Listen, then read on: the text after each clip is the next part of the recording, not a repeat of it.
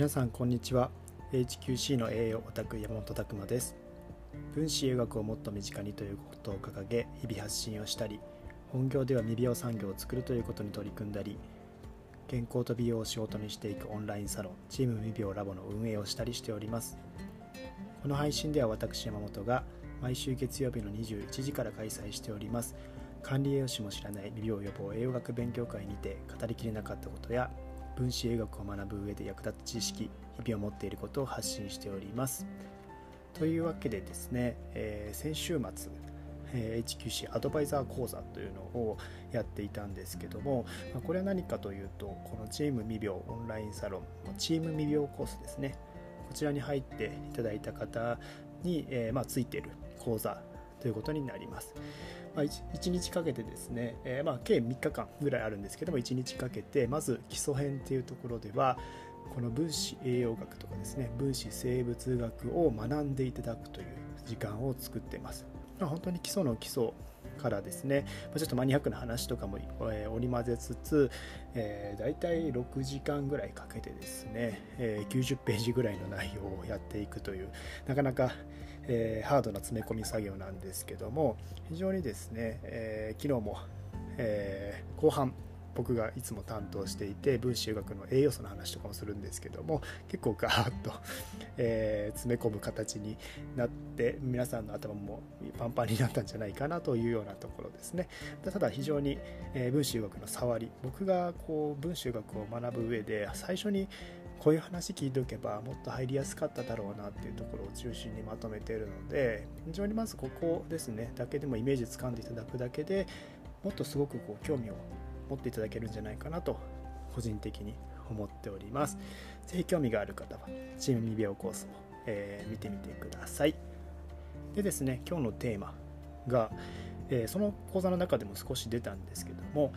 まあ、カルシウムサプリメントは安易に手を出さない方がいい理由というところでお話ししたいと思います。でですね、講座の中でもカルシウムの話ですね、したんですけども、まあ、これ勉強会無料の勉強会の中でも時々話したりするんですけどもカルシウムっていうのは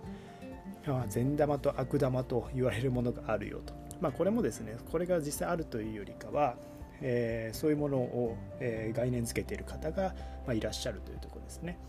えー、で悪玉カルシウムって何なのっていうのは何なのっていうと、えまあ、イオン化されてるカルシウムっていうところですごく反応性が高い状態、えー、カルシウムって体の中ではカルシウムイオンという形で、まあ、カルシウム2プラスという形ですね、まあ、そういう形で活性化している形の状態なんですけども元からそういったですね活性化状態になっているものを指します。一方善玉カルシウムっていうのは、えー、まあそれになりやすいのはなりやすいんですけども初めはですねそういったえー、活性化状態にはないと。ただ体内で徐々にか、えー、こうイオン化されていくというところですね。ただ悪玉カルシウムはもうその状態になっているのですごく反応性が高いよというような状態です。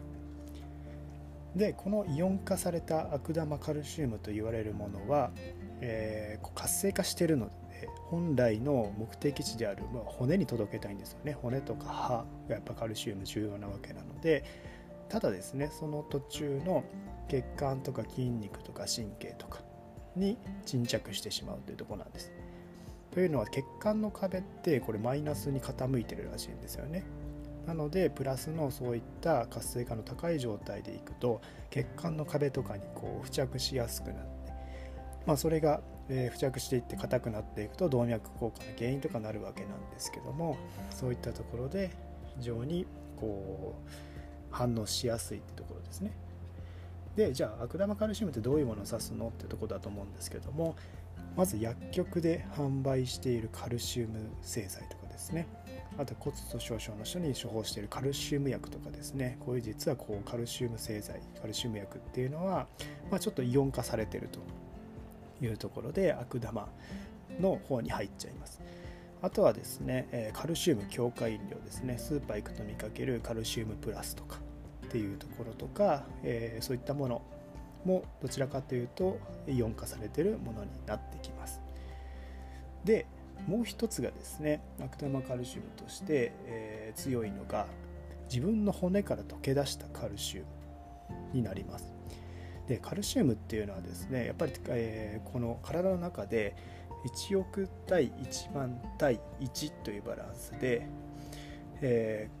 ー、ここのですね骨に1億血液に1万細胞の中に1ぐらいの比率ですごく厳重に保ちたいんですよね。体はこのバランスを保つためにこう体の、えー、機能を働かせてるわけなんですけどもこれ例えば細胞の中が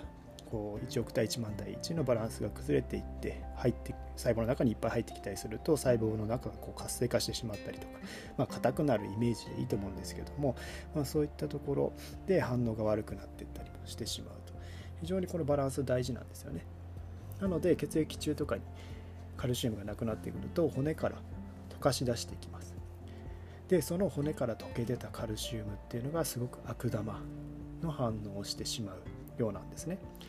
なので高齢の方とか結構骨粗しょう症とかになってますけどもそういったところではすごく漏れ出してきたカルシウムっていうのはいろんなところに沈着しやすい状態になってます。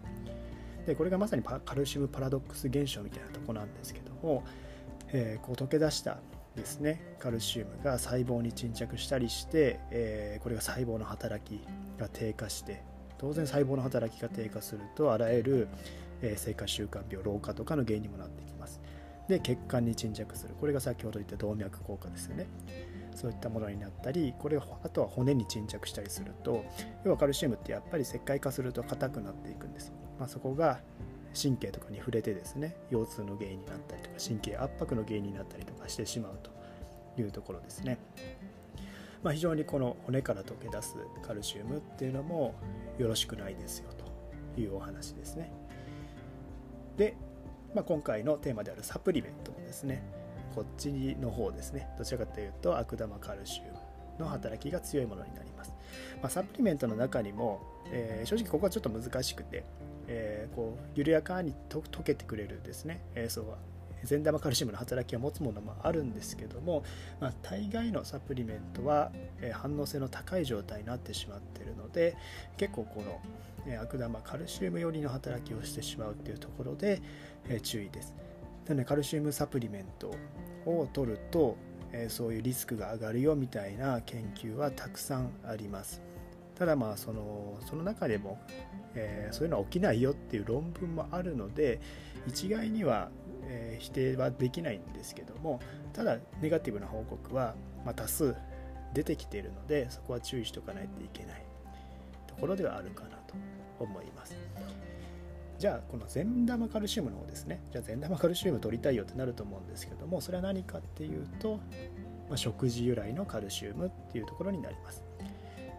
まあ、海藻とかですね、まあ、野菜に入ってるカルシウム。あと小魚ですね。ちょっと大きな魚だと、えー、まあその違うリンとかですね。水銀とか、まあ、そういった問題も出てくるので小魚っていうところ。が、まあ、善玉カルシウムとして重要になっていきます。まあ初めそうですよね。それを胃酸で分解していってカルシウム吸収していくわけなんですけども初めからイオン化はされてないですよね。やはりこういった食材から取っていくっていうのがカルシウムを骨まで届けるための工夫になってくるかなというところです。でまあ善玉カルシウムのメリットなんですけども、まあ、結構これ言われているのは、えー、血液中のカルシウム量を変化させないとか骨密度をを上げることができる、まあ、骨密度に関してはこれは、えー、っとですね、届きやすいっていうのがあるんですけどあとはマグネシウム必要ですやっぱりマグネシウムとカルシウムのバランスが重要っていう骨密度に関与しているのが分かっているので非常にですねやっぱりこう善玉カルシウムとマグネシウムも合わせていくことが重要だったりします。あと骨を再生することができるとか。あと、え、体の隅々の細胞まで運ばれ健康を保つ、ま、過剰な場合はですね尿から排出されるとか、えー、脳細胞にも運ばれ精子を安定させる